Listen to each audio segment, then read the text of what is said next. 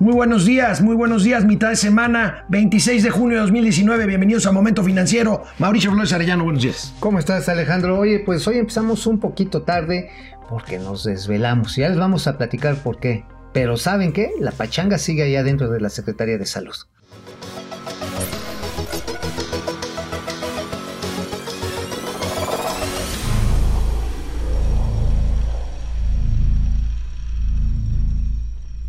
Una de las explicaciones que hay para entender, entender el bajo ritmo de crecimiento económico de este año es la virtual paralización de la obra pública en México.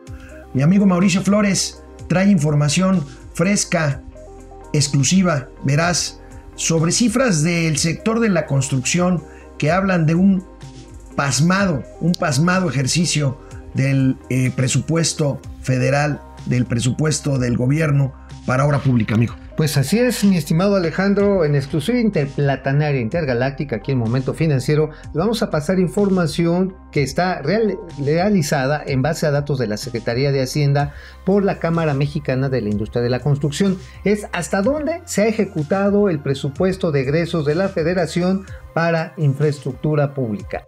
Adivinen qué, ya tú ya lo decías. A ver, venga, pero venga el dato duro. Ahí va el dato duro. Solamente se ha ejercido el 17.8% al mes de mayo, de enero a mayo, en los primeros cinco meses, cuando debería haberse invertido en ese periodo cerca del 41.3%. Es decir, estamos a menos de medio motor. Y la inversión pública exactamente en el esquema de infraestructura, bajo cualquier modalidad, inversión directa, asociación público-privada, inversión diferida a través de pidiriegas, es un motor fundamental para arrastrar el conjunto de la economía. Sin duda, sin duda está. Tenemos aquí este cuadro que habla precisamente de lo que dice mi amigo Mauricio Flores Arellano. Aquí lo tenemos. Eh, son muchas cifras, pero aquí lo que podríamos destacar es precisamente abajo a la derecha ese 17.8% eh, ejercido apenas cuando vamos a la mitad del año. Ahí tienen ustedes por dependencia, por proyecto. La verdad es que no hay obra pública. Estamos hablando de un presupuesto de más o menos 380 mil millones de pesos al año, ¿no, amigo? Pues sí, más o menos. Y mira, pues el monto modificado para inversión pública en infraestructura, que de por sí, pues es, pues la verdad que es pinchona, ¿eh? O sea, estamos hablando de que en total son 68 144 millones de pesos. Estamos hablando pues, de una cantidad inferior al 2.5% de todo el gasto público en inversión, incluyendo otras instituciones. Aquí el único que está cumpliendo hay que decirlo, es la SCT. Bajo este parámetro lleva el 43.5% de la inversión pública ejercida. Bueno, pues le han echado los kilos para evitar que se siga cayendo a pedazos el Aeropuerto Internacional de la Ciudad de México. Ahí hasta se duplicó el presupuesto. Pero bueno, es que pobre aeropuerto, parece colcha de viejita. Sí, no, está, está, cayendo, está cayendo. Pero de ahí en fuera, pues la Secretaría de Salud para abajo.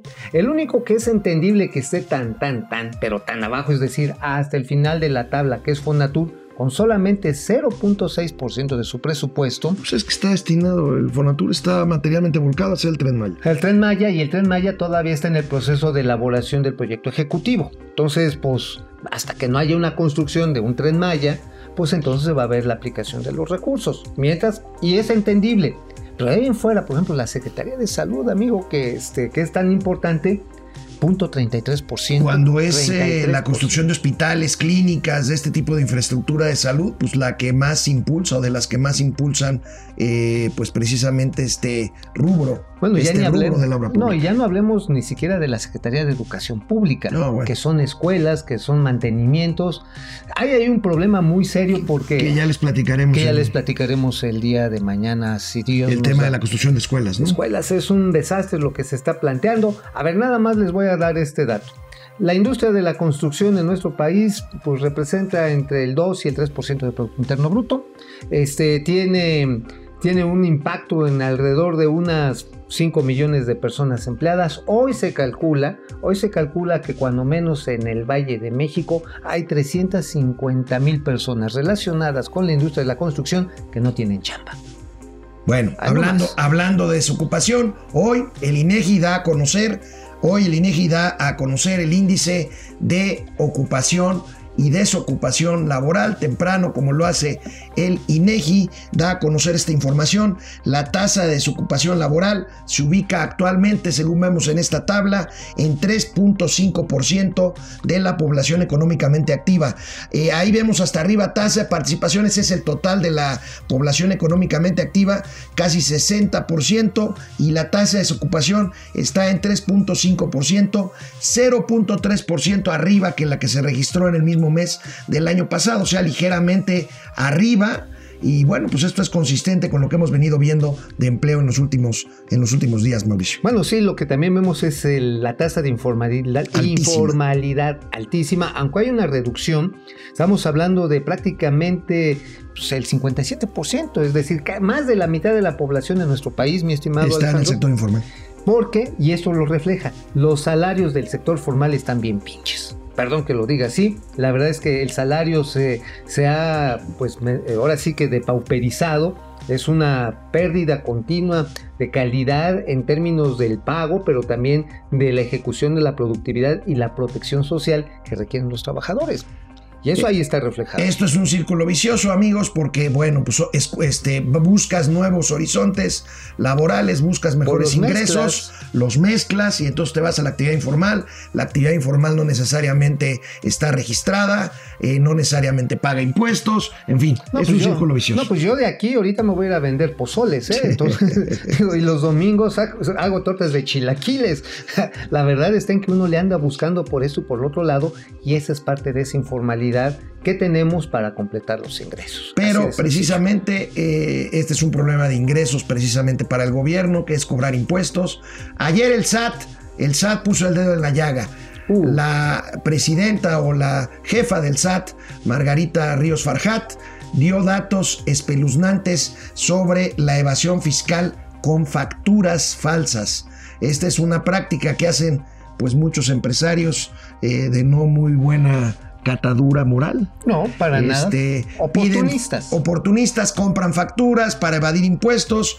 El caso es que la evasión aquí es de casi 355 mil millones de pesos. Hay una tabla muy interesante que publica hoy el periódico Excelsior. Ahí están. Son 8.204 empresas que simulan, que simulan facturas que se han detectado más casi 9 millones de facturas falsas. Este es un tema, este es un tema grave, Mauricio. Ahora, aquí lo interesante es ver cómo es que a pesar de que existen ya sistemas electrónicos tan sofisticados hoy, tú agarras y compras este cualquier cosa y pides tu factura electrónica. Tu factura electrónica y se refleja inmediatamente en los sistemas del SAT. No sé si te ha llegado ahorita aquí algún requerimiento, amigo. No. Pero a mí sí me han llegado. Entonces, este, y es que ya tiene que hacer esto, y es que le faltó lo otro. O sea, es bien difícil que se les pueda zafar. Por eso llama la atención que el día de ayer también el director de recaudación del SAT dijera, oigan, pues échenos la mano, o sea, echen de cabeza a los que están haciendo esta subfacturación. O sea, son muy sofisticados, o sea, son muy hábiles quienes hacen esto, mi estimado amigo. No, son... Son, son truchos. Son truchos para el tema informático. Claro. Y bueno, pues la, el tema también es que pues para haber corrupción tiene que haber dos partes y pues también están los empresarios que pues piden estas facturas falsas para poder por ahí desviar la atención, desviar el flujo de recursos y por lo tanto evadir impuestos. En fin, vamos a ver, vamos a ver en qué termina esto y pasando al tema, ayer les platicábamos de que los dos principales periódicos financieros de este país reportaron una baja espectacular en la producción de petróleo de Pemex. Eh, bueno, seguimos esperando el programa, el plan de negocios de Pemex, pero hoy, hoy el presidente de la República le preguntaron en la mañanera, como suele suceder con los temas de coyuntura, sobre este, este tema. Desde ayer ya le habían dicho, él decía que tenía otros datos. Bueno, aquí están esos otros datos que dio hoy en la mañana el presidente de la República. Este se cayó en mayo la producción, pero ¿qué creen? Que ya en junio ya se recuperó. Entonces no les funcionó de nuevo su estrategia. Al contrario, vamos a informarles que este va en franca recuperación la producción petrolera que ya se tienen contratos firmados para explotar 22 campos petroleros y que vamos a tener la producción necesaria para convertir esa materia prima en gasolinas, en diésel y que al mediano plazo dejemos de comprar las gasolinas y el diésel en el extranjero. Híjoles, pues hay dos cosas que no puedo dejar de lado. Una que sí me muele mucho, o sea, así, así como que siempre dice, ay, es que hay los nuestros detractores quieren que nos vaya de la patada y les vamos a demostrar que no y no van a sacar la banderita. A ver, perdóneme, señor presidente. Neta, neta, nos conviene a todos los mexicanos, incluyendo los que tenemos una postura crítica ante usted, nos conviene que le vaya bien a Pemex. Porque si no le va bien a Pemex, le va a ir de la chingada a este país. La verdad, señor presidente. Y otra cosa que me remuele. Así otra vez. Vamos a sacar petróleo para quemarlo. Coño. O sea, perdón, perdón que me exprese así. El mundo está al borde de una catástrofe ambiental. Y nosotros lo queremos quemar cuando el petróleo es un insumo. Ven, este Arturito es plástico. Ven esta funda, es plástico. Va de salida. Podemos hacer miles de cosas con el petróleo más allá de quemarla. Está bien. Entonces, híjole. Bueno, este, pues, ¿qué creen? ¿Qué creen? Bueno, ahorita hablamos del plan de negocios, pero ¿qué creen? ¿Qué creen? Eh, como dice el presidente, ayer dijo que no, que no eran ciertas las cifras. Bueno, sí eran ciertas, pero en junio ya vamos. Ojalá. Pero como dice Mauricio, reparte culpas.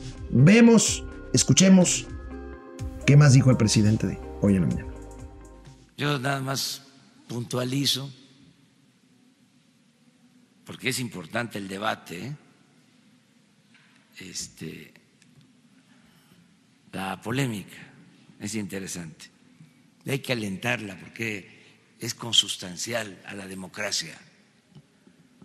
La nota de ayer era de que se había caído la producción de abril a mayo en 12 mil barriles.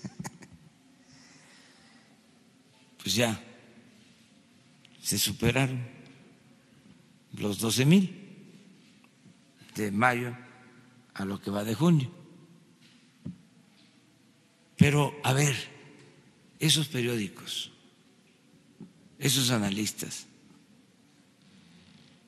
hablaron lo suficiente de que el año pasado, de enero a diciembre se cayó la producción de petróleo en 300 mil barriles diarios. ¿Se habló de eso? ¿Dijeron algo las calificadoras que ustedes recuerden?